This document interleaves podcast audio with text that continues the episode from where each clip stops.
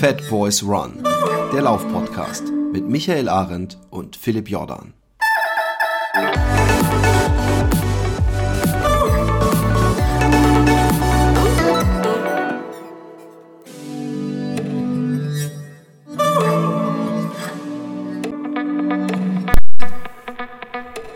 Herzlich willkommen beim Fat Boys Run Podcast und heute mit einer ganz speziellen Folge und ich muss jetzt auf Englisch überwechseln.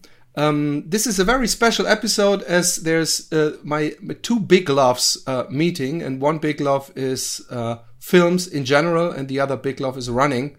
And my guest today, to me, uh, sort of uh, uh, created the holy grail of trail or ultra running films. And I want to talk to him about running and films and filmmaking. I'm so incredibly happy to announce JB Benna. Welcome to the show. Hi, Philipp. Thanks for having me on the show. It's uh, it's a pleasure to be with you today, and uh, thanks for reaching out.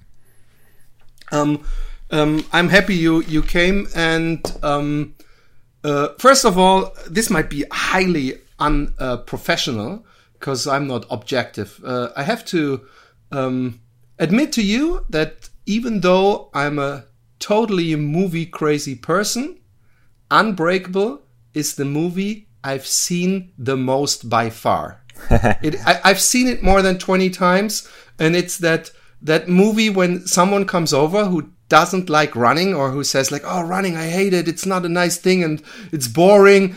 I most most all the time pop in that movie, and even people who are not running get it.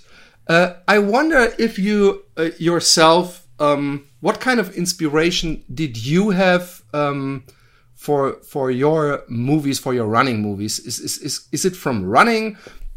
Is it maybe from totally different movies? What was your inspiration to make the art you're making?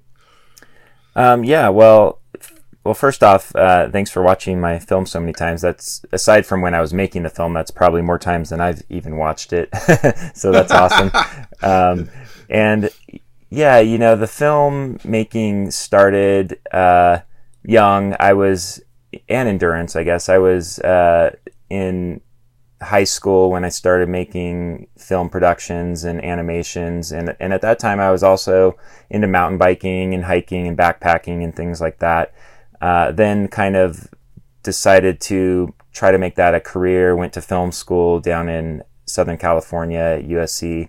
And uh, while I was at USC Film School, I decided that I was going to pursue a lifelong endurance goal and try to hike the Pacific Crest Trail, which is a 2,700 mile trail. Um, I think that's I think that's like about 5,000 kilometers. Um, uh, that goes from Mexico to Canada through California, Oregon, and Washington. And so in the summer of 2000, which was 20 years ago, actually a, a week ago is when we left, May 10th, 2000, uh, which is hard to say. I can't believe it's been 20 years.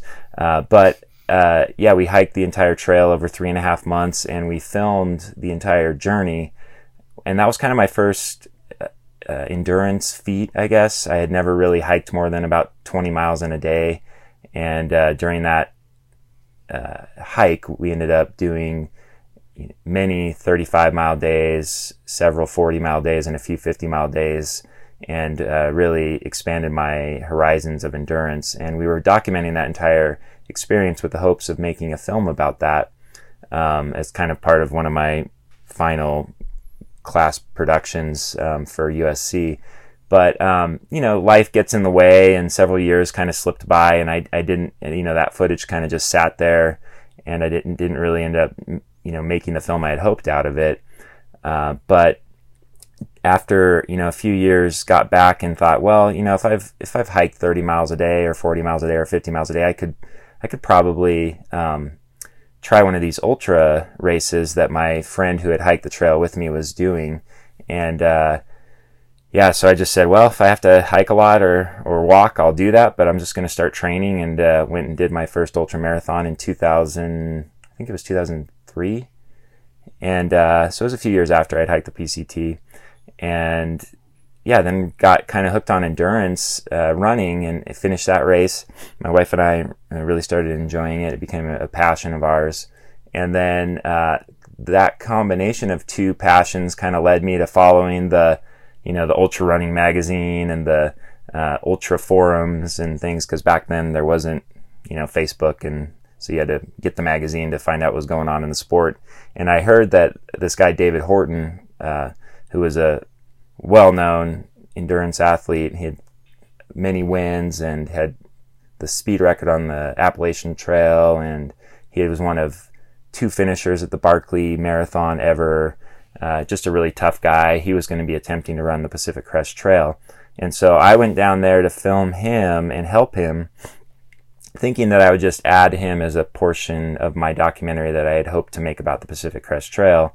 And he ran the entire trail in like 66 or 67 days and broke the speed record. And I ended up kind of falling in love with his story uh, to the point where I said, well, his story is a lot more interesting than mine. And so then I kind of flipped the story and said, I'm just going to use my footage that, from my hike to support his, uh, his feat that he had completed. And that was the film, The Runner. And that was my first feature length documentary. And, uh, yeah, and all during that time, I was kind of working in Hollywood. I worked at Disney Studios. I worked at Warner Brothers, mostly as an editor, a little bit of script development. Um, and uh, yeah, and then just eventually made that film and kind of combined my two passions. And then I don't know, one thing led to the next. And then, you know, I got an opportunity to work with the North Face on Ultra Marathon Man with Dean Karnazes, who, you know, was, you know, all of the, the talk of the ultra world for for a few years there, and then um, and he did the 50 marathons in 50 states in 50 days, and then uh, in 2000 and well, I, I, should say that that film. Though it, ain't you jumping? Uh, uh, did you? When was Unbreakable? Wasn't that prior to the ultramarathon Man? No, no. So oh, ultramarathon Man was in 2000. So ultramarathon Man was my second film, and that was filmed in 2007, but it didn't come out till almost 2009. Um, because I had a lot of it, it, ended up costing me way too much money. It was just, it was just huge cost overruns, and I kind of kept having to you know fund it, and there was just a lot of issues. And um, and then we ended up getting an, a national theatrical release on that film. It it played in a limited you know 300 screens across the country in the United States, but the financial toll on that film was just pretty pretty rough. It didn't really you know do what I had hoped given his level of popularity, and so um, so yeah, I kind of had to take a year or two off and kind of reassess, and then um, you know my wife had said we're not making any more films because it's just costing too much money, and you know she's really into ultra marathons as well, and she's actually um, she was. Uh, uh, an elite athlete herself. She uh, was Hoka Hoka's first North American female athlete, and she was she ran for Hoka for um, I don't know, probably five years or something like that. Um, anyway, she encouraged me to make ultra, or, uh, Unbreakable. We we kind of came up with the concept about a week before uh, the um, the race. Uh, we knew that uh, Hal was going to be running again. Hal Koerner, he was the defending champion in 2009, from 2009 and 2007. Uh, Anton Krupicka, um, we had just met him a little bit earlier at Miwok because at the time we were living in San Francisco, and so all the ultra community kind of came to our house and hung out afterwards, and we met him and we learned that he was going to be doing the race because he qualified at Miwok. And then um, Geoff Roes, I'm I'm not sure how he exactly qualified. He was a little bit, um, I think it might have been from Wasatch or I don't remember how he qualified, but I it was probably from the um, the races that uh, the Ultra Cup races that allows you to get in, and so you don't find out too far in advance that these all these people are going to be in the race. And so I don't know, it was like a few weeks before, and we're like, okay, so Anton, Tony, and Geoff are going to be there. And then we had heard of Kilian, but he had never really raced in the United States yet. He was only 22 at the time and um, we knew that he had won Mount Blanc, and uh, he was just a phenomenal athlete. And so my wife looked at me and she said, "All right, I think you need to make this film about these guys because this is going to be, you know, one of the deepest fields ever in in ultra marathon running to date." And uh, but you're gonna have to do all the work yourself, and you can't spend more than you know. You have to you have to really keep the budget tight. And I said, okay, so So I called That's up. easy. It's just 160k uh, through nature. I can yeah, yeah, exactly. And so, so yeah, we kind of quickly put it together, um, and with about a week to go, um, you know, got a little bit of funding to hire a few crew members. I think we had eight, eight camera guys. Um, only myself, well, actually, yeah, only myself and one other guy were actually runners, and everyone else was kind of just production guys that aren't runners, and so that that makes it a little hard uh, to get get out where you need to be. But, but yeah, so we got everything lined up, and then we were ready to go, and that's kind of how Unbreakable started. And then um, I don't know, I can go okay. more into it or whatever you want to talk about. I, I, I, have a lot of questions. Let's go back to to the very first running movie. Um, it's not with all the runners, but uh, in ultra running, and uh, also I experienced it myself. Um, when not everything goes perfectly to plan, you can become an asshole sometimes, or you can be stressed, or you have to unload on on uh, crew members, or it's it's it, the pressure is very high. And um, I wondered, uh, as you um, accompany these athletes on these long uh, journeys, are you sometimes uh, like the punching ball or or, or I, I, I have to think about that uh, very very hard to watch scene as a runner where uh, Hal Koerner and in the John Muir Trail where they're like like already imagining the fine food they will receive from you. And when they arrive uh, you just left something some some miscommunication.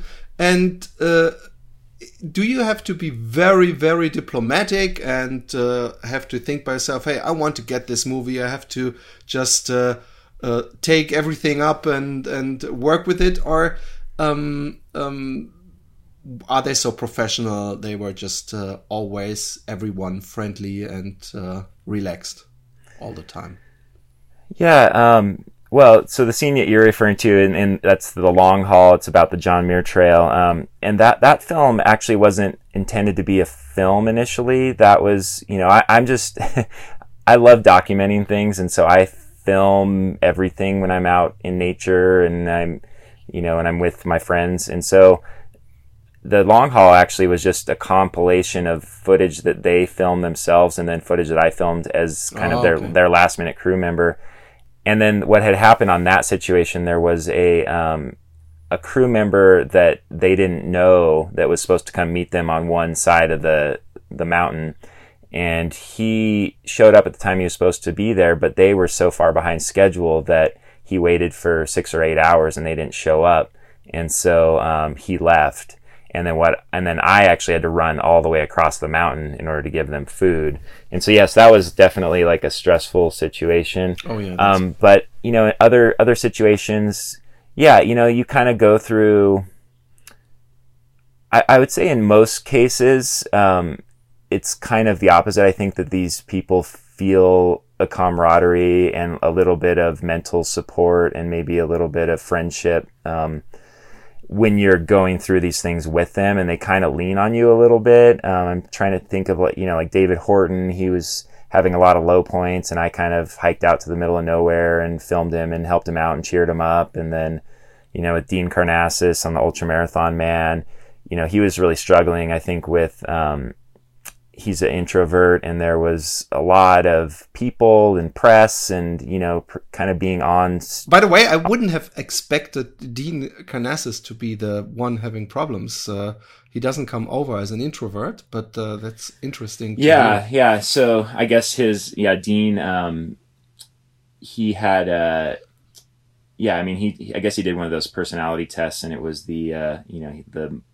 the most introverted personality type, which is funny because he probably is one of the most on stage, you know, runners uh, that there that there is in terms of you know David Letterman show and all these you know yeah, famous yeah, yeah, things. Exactly. So so yeah, I know he would confide in me and kind of uh, you know look for a little bit of support. And then yeah, on Unbreakable, you know the race uh, ultra marathon, or excuse me, um, Unbreakable is only uh, you know, one that was a one day, hundred mile race, and so it's a little less time than 50 days or you know 60 days with with a person. Uh, but nonetheless, you know, I did kind of go through the emotions with these guys as they as their day unfolded, and you can kind of even see that a little bit. Um, you know, the sport was a lot smaller back then, and you know, you knew most of the runners, and so um, during Unbreakable, you'll hear me talking to the guys sometimes. How you doing? Good to see you. Oh my gosh, I can't believe you're already here. How's it going? You know, like checking in with them just as a friend yeah. because it's a small sport. You know, I wasn't just some random camera guy on the trail, and so, um, so yeah, it's it's a small community and uh, everyone knows each other, and I think that they do take a little bit of, uh, you know, I comfort off of just knowing that knowing who you are, knowing that you're there, you know, with them, regardless of uh, what they're going through. Um, you you mentioned that like just a week or two prior to the Western States, you came up with the idea or the concept, and I wonder if you prior. I mean, it's a documentary; you don't know what's coming, so your um, script is uh, very flexible, I guess. But um, you um, the the talking heads and all these um, uh, persona build up uh, montages. Um, did you all fill them um, up front to the race? I guess no. So the only one that was filmed beforehand was Hal Hal's um, hometown scene, and and so yeah, what I did is for each. Um, I don't really want to call them characters. They, they are characters in a movie sense, but they're athletes each athlete's hometown i wanted to go and just kind of see how they lived and what their you know day-to-day life was like what their training was like what they ate you know where they trained. And so i was able to go out and, and actually i would say out of all those guys hal is probably my closest friend. Um, we had already spent you know time traveling together you know to mexico and just doing different things uh, with him and his wife carly and um, so it was pretty easy to just call him up and say, "Hey, I'm coming up, you know, while you're getting ready for Western States, and I'm going to just hang with you for a little bit." And so yeah, we filmed him before, and then everyone else. Well, I should say Tony and Geoff. We filmed in the fall, or actually, I filmed Geoff in the summer, and I filmed Tony in the fall. Um, so afterwards, and then Kilian was a bit of a tricky story because his race schedule is so intense. He isn't really actually ever home and he doesn't really yeah. you know he doesn't visit I, I, mean i'm sure he visits his parents but timing that would have been you know challenging and so i couldn't really get actual time together with him but instead what i did is i knew that he had a lot of footage from the african attachment who films him and Salomon and um, all these other films that he had made and so i just called up Salomon and his and his manager and i said hey I need some footage. And they basically just, you know, f- first pointed me off to Kilian's Quest, which is all over YouTube, and said, go through all this. And if you see anything, you know, pull some footage and we'll get it for you. And so that's kind of what I did. I just went through all the Kilian's Quest st- episodes, some of his films, and I just pulled out little snippets and scenes and, and, uh, you know moments with his mom and interviews with his dad and things like that. And then i called up Salomon and said okay i need all this footage. And then they delivered it to me and i i was able to edit it. So i didn't get to spend as much time with Kilian as the other guys but um, was still able to i think put together a reasonable portrait of his personality you know outside of actual running. Now um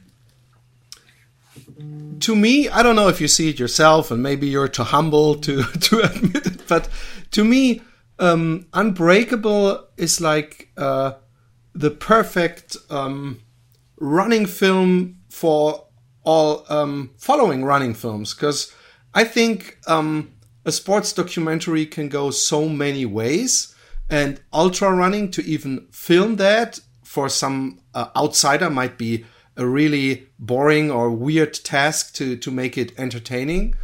And um, if I look at, at at running films today, ultra films, I think that you, you what you did to to choose uh, sort of an emotional uh, uh, way to to transport it, at least uh, uh, to me and all the people I know, it is really emotional to watch this race unfold, to see the people their different uh, personas, and um, do you um, how much luck was it? Of course, first of all, that four uh, undefeated uh, super racers came um, in one Western states uh, to this uh, starting line is is of course luck, but um, I don't know how much bad luck there was because uh, if you're a good editor, you can always edit around the things you missed.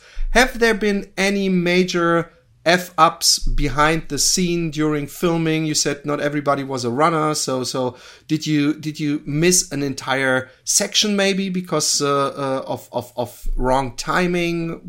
What was it uh, to make this uh, masterpiece, if I may say so? Well, I guess the first point that I would make is, you know, and, I, and someone even commented on this recently. We just released Unbreakable um, for the first time on uh, on, YouTube, on, YouTube, just during this yeah. COVID uh, quarantine, and um, someone commented on there, "How can you make running look so boring? Who cares about what people are doing around their kitchen sink?"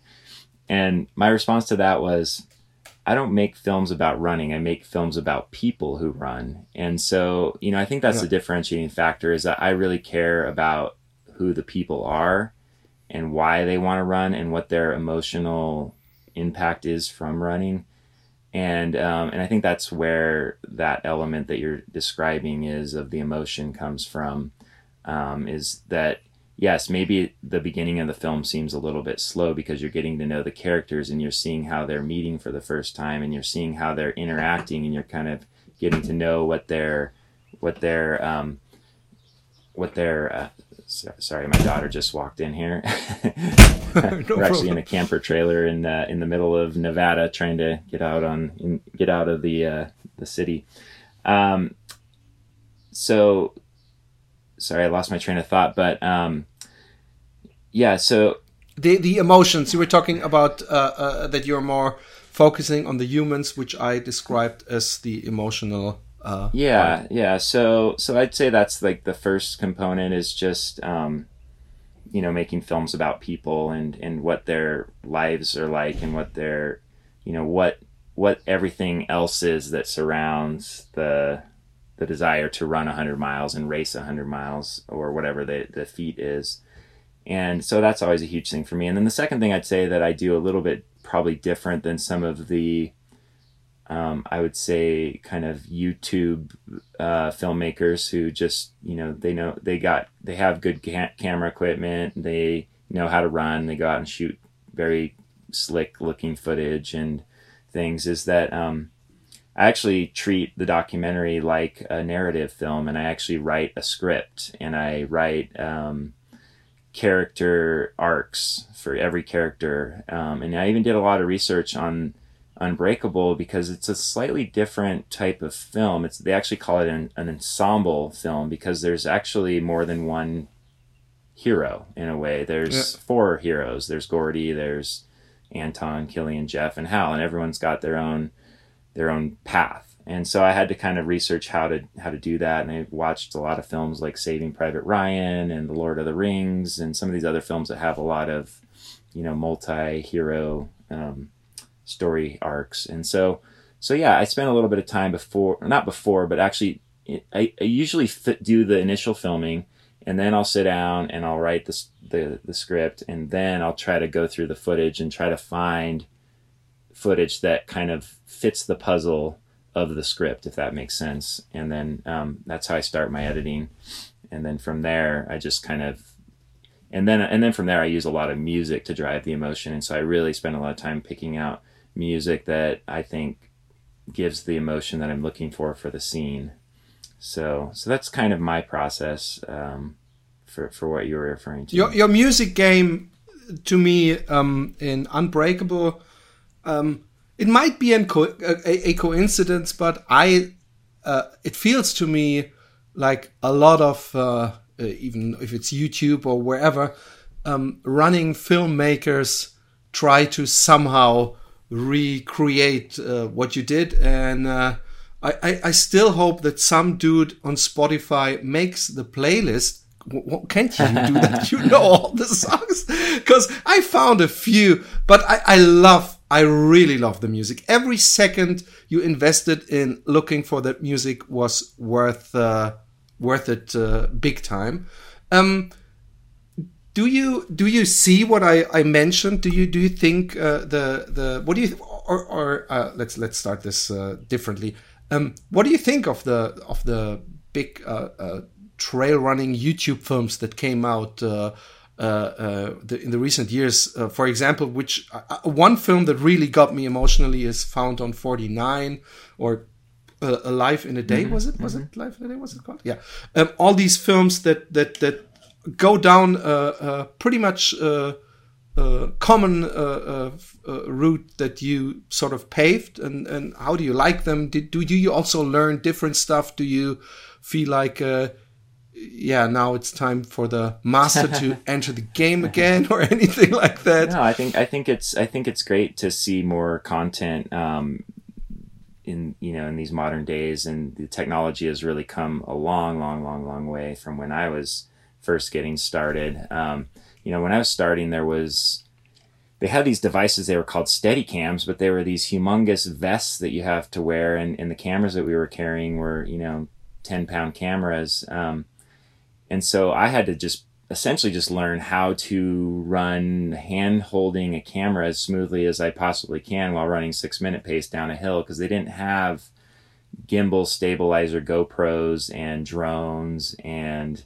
you know all these little tiny cameras that they have these days that can just float along effort, effortlessly on the trail. And so from a technological standpoint things have come a long way and and I see that in the new films and I think that's great. And um, and, and you know I've enjoyed using some of that new technology myself recently.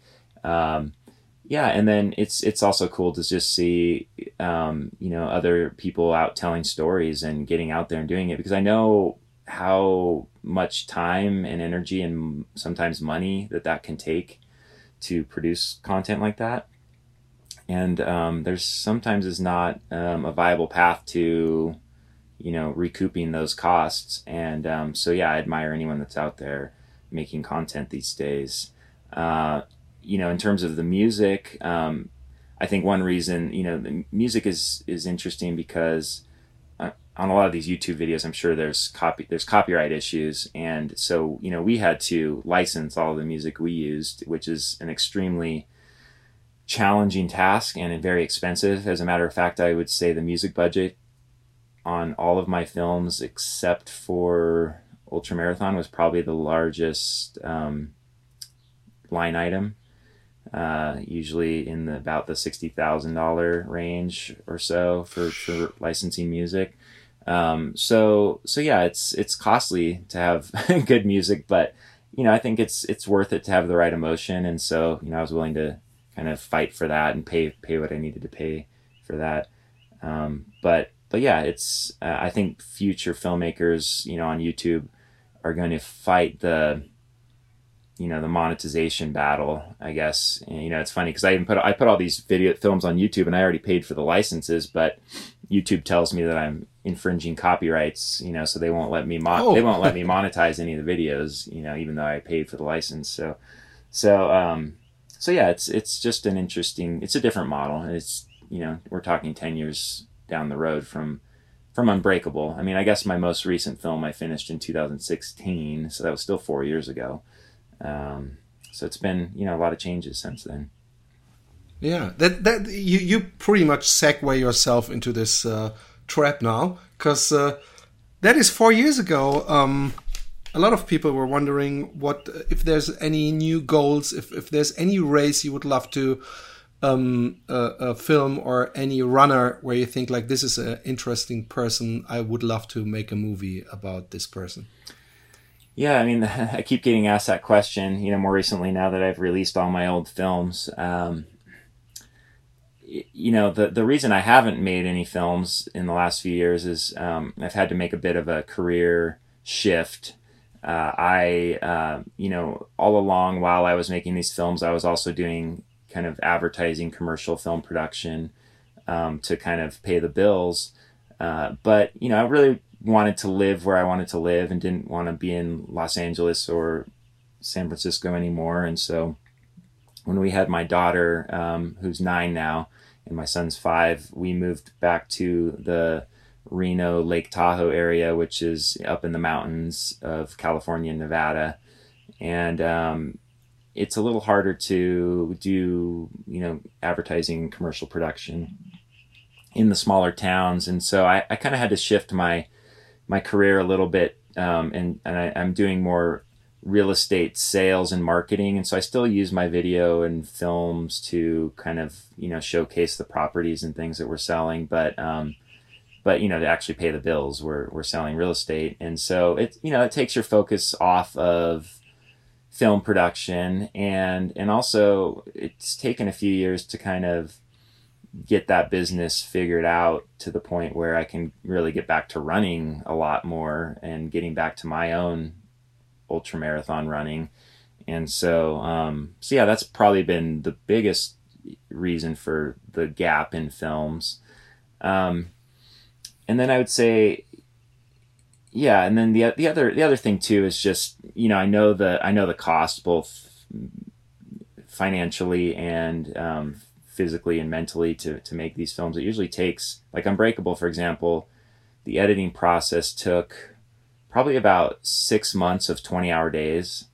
Um, like I literally was just living in the edit room. My wife would bring me meals. I would just sleep on the floor of the edit room, you know, and, and so it was, it was pretty intense. And, um, you know, you, you have a hundred hours of footage. You have to, it takes you two weeks just to, in, well, back then you had to actually capture the footage off of the tape. We were shooting on tape back then. And so it took, two weeks just to get all the footage into the computer, um, let alone watching it through and cataloging it and going through through it and trying to find the stuff that you wanted to to use. Um, so so so yeah, it's you know part of it is just the the effort. Um, I would say that there is kind of a lingering film that I've been working on since about 2014. I've been really wor- working on like a, a what I hope will be eventually a really beautiful documentary about women in ultra running. I spent a lot of oh, time, oh, nice. you know, f- following my wife around as she was, you know, attempting to, you know, crack the the podium on, you know, some of the world's biggest races and or at least the United States' biggest races and she was, you know, very close to a lot of them. She she won a few. She set a few course records, got some podiums at Leadville and second place at Angeles Crest Hundred Miler and a few few big races, but followed her around al- along with a lot of other women like um, Darcy Africa, um, Jen Shelton, um, even had a little bit of time with Ann Trason, kind of some historic time with her and some footage from her.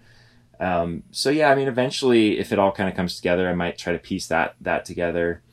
Um, you know, and I guess on a on a different note, I've you know I've kind of I guess I just turned 40 a few about a year ago, and um, I don't know, kind of you start thinking about the meaning of life and you know different philosophical things, and you know really kind of came back into um, uh, my faith in uh, Catholicism, and um, and you know have found some real interesting correlations and crossovers between endurance, suffering, and and faith, and um, and I, I may want to explore something along those lines you know just something that you know really kind of hits that like endurance suffering sort of component. And um, i'm not sure what that may be but i feel like there's some desire there to uh, explore that a little bit as well. So so that's that's definitely a possibility Sounds uh, very interesting. Yeah.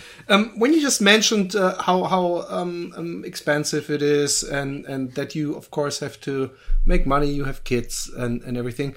Uh, I think when when you brought maybe it's naive and I'm not in this business, but when when you when you uh, came up with uh, Unbreakable, uh, the whole movie um, or, or entertainment business was shifting in, in in my point of view as um, Netflix wasn't uh, uh, big back then, but buying DVDs started to crumble a little. little. I, I had to to order your DVD, uh, all the DVDs from from England for way too much money, and I bet there is a lot of people who who are not uh, that easily uh, throwing th- thirty five to forty bucks uh, out for a, for a movie, especially if they don't know how great that movie is prior. So I was wondering, as as now it it, it totally uh, shifted uh, to these Netflix streaming services now with the COVID uh, even more.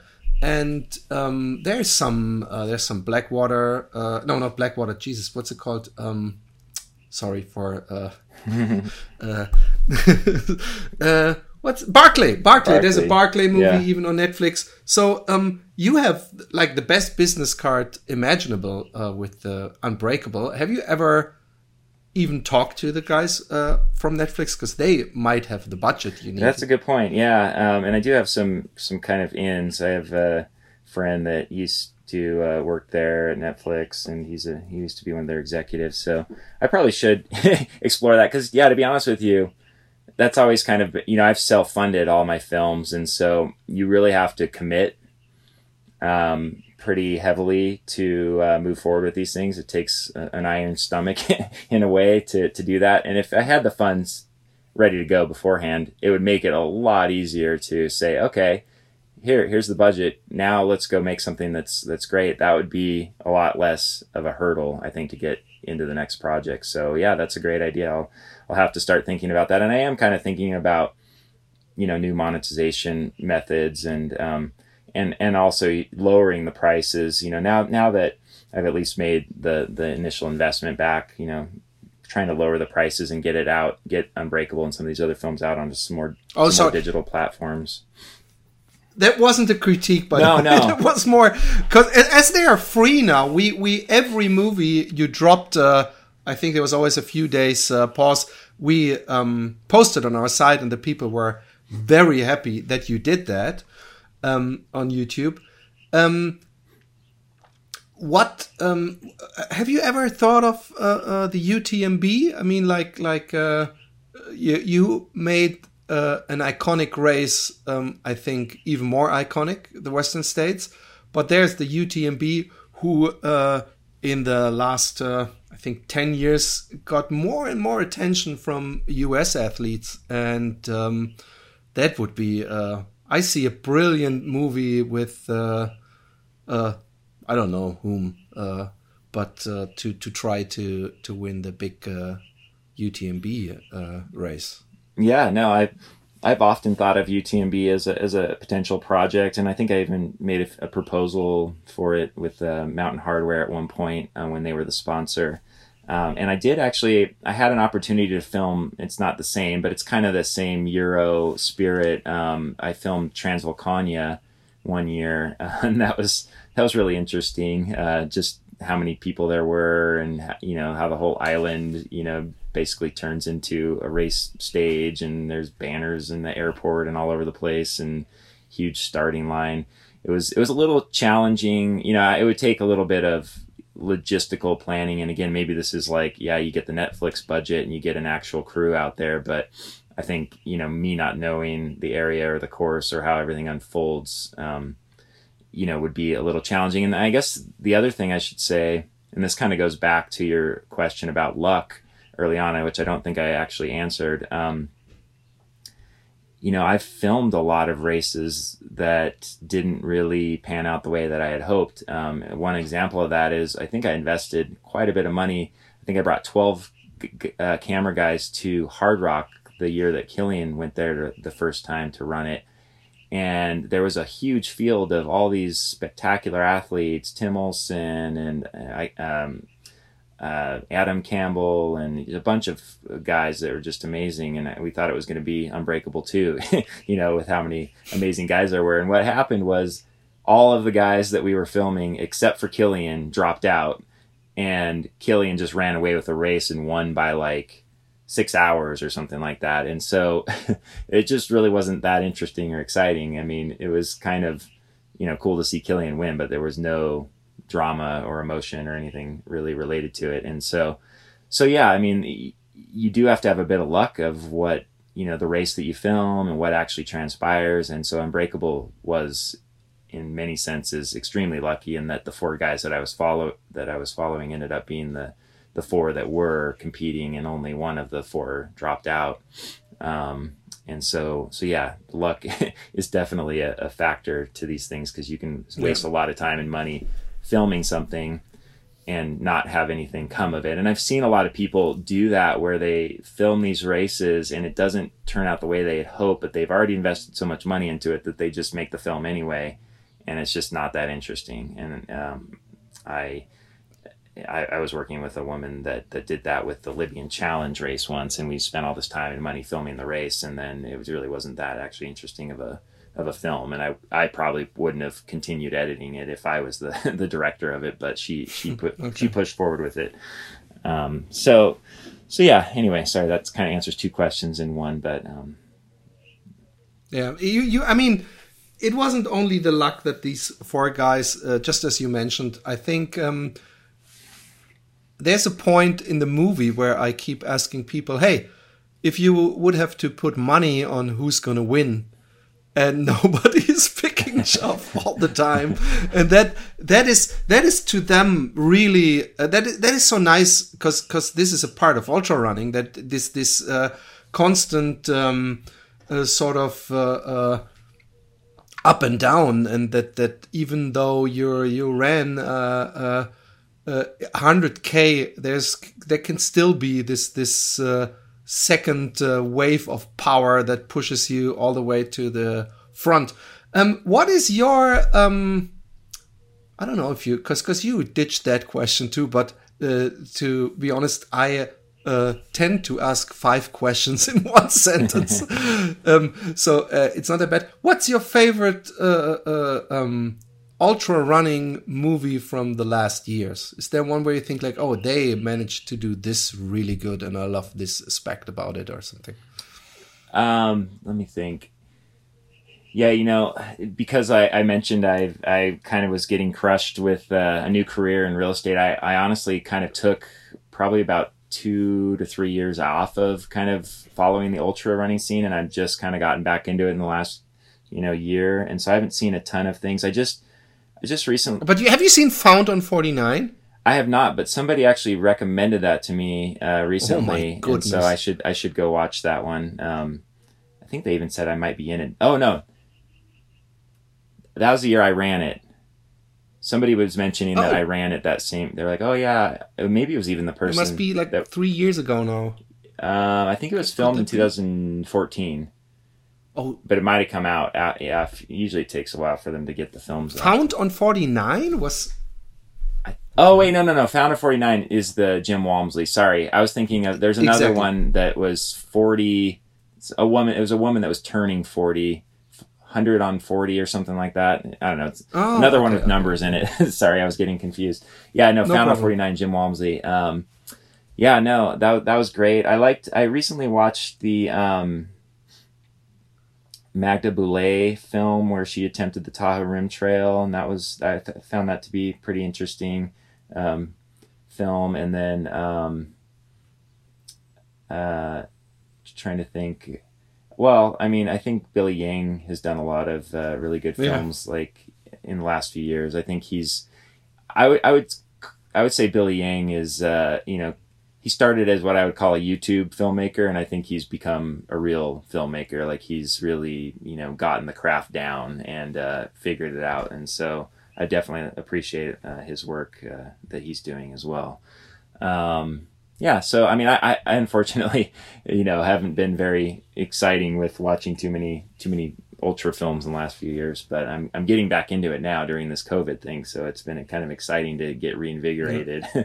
on all these these new technologies and new filmmakers and, and new athletes that are that are doing amazing things. So to me, an aspect, uh, even though this is just uh, complimenting you, um, I think Unbreakable and, and why I think these movies are so important. Uh, when I was a kid, I was skateboarding and I was watching these Powell Peralta movies every day. That's what and, I used to uh, do. Trying, yes, pu- pu- public domain was the maybe yours is ban this. I don't know, but public domain was a movie that I watched uh, endlessly, and I think somehow when you're spo- at least from my point of view, when you're sporting, we all kind of love to have heroes. And I'm not too old, even though I'm a 45. I'm not too old when I'm running in the mountains to imagine I am Anton Krupicka. Yeah. and I am that because that's what we all do. And and I played that as a kid. I, I thought I'm a uh, I'm a, some uh, Haile Gebrselassie marathon runner or anything. And and I think that was so important, and that's why I'm so happy you focused on the uh, people with your movie. And I somehow have the feeling everybody just uh, took that as granted. Um, well, I think I think that's a good. You I love- think that's a good point. Just before you go on to the next the next question, Yeah. um, I think that yeah, have I described Unbreakable when it first came out as kind of like you know when you're a kid and you watch you know like the soup. I mean, it's more often it's more often now you know with all these superhero remakes. But I remember being a kid and like seeing the episode of Spider Man where Superman and Batman and all the guys show up, and you're like, oh my gosh, this is like everybody that I love, and I can't I can't imagine seeing them all in one one show. And so that was that was the same thing. And yeah the same thing with skateboarding and seeing you know Tony Hawk and Burden Quest and you know all these amazing guys in the same skateboard movie. And um, and it was the same thing with ultra running and trail running. When I first got into it you know you had to go to get the ultra running and trail running magazines and you'd see Karl Meltzer and um, David Horton and you'd see all these guys on the cover of the magazine they become like these celebrities but then you end up seeing them at the races and meeting them and you're like oh these guys are just normal people but they're amazing runners and so it's it's a unique cool thing about ultra running is the the um, I don't know just the the athletes are amazing but they're also just accessible so exactly. Um, one last question. Um, what's your favorite? I mean, you can name more because I know I would have a problem naming one, but one of your all-time favorite movies. It doesn't have to be a documentary. It doesn't need to be a sports movie in any way. Maybe um, I'm, I'm I'm curious. yeah um, you know it's actually a German movie uh, I think if if I'm not mistaken it's the Never Ending Story Oh yeah, nice. Yeah, I- when I've, I was a kid- I've sat on that on that dragon's uh, uh, back, by the way, because Yeah. in Munich they had that uh, uh, they had the studios where they filmed that, and they had all these special effects and made like these little uh, this little tour. That's funny. Yeah, when I was a kid, I that thing like would melt my VCR. I would watch it so much. Um, I don't know. I just like the adventure and the you know the the drama and I don't know the the fantastical you know environment of that film. You know, I mean, obviously, there's a lot more you know Lord of the Rings and Hobbits and things like that these days that is you know more well well produced and things. But there was just something cool about that when I was a kid that I really loved. Um, that it I tried that me. movie with my kids, and I almost had to disown them because they weren't crying at all when this when this horse was yeah, tragically in the mud.